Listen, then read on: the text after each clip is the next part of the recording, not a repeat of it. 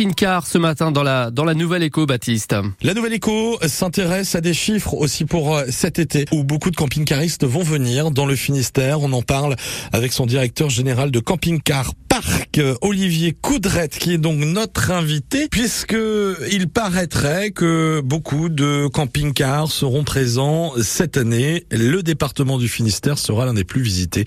Bonjour Olivier. Bonjour à tous. Qu'est-ce qui explique ce chiffre, comme quoi les camping-cars devraient être en nombre cette année 2023 pour cet été en Finistère? On, on, suit déjà une tendance vraiment qui est assez exponentielle en termes de fréquentation sur les aires de camping-car ou les campings euh, municipaux. L'année dernière déjà, la, la, Bretagne avait été euh, largement en tête de l'ensemble des, des, régions. Et dans la Bretagne, c'est vrai que le Finistère marque encore sa première place, largement devant euh, l'ensemble en fait des autres destinations euh, en, France, parce que ça associe à la fois euh, un côté très nature, très sauvage, très littoral, et puis aussi on a des aires en rétro-littoral qui, qui, plaisent. Donc le, le, le Finistère a, a, tout pour bien plaire à, à l'ensemble des camping-caristes français.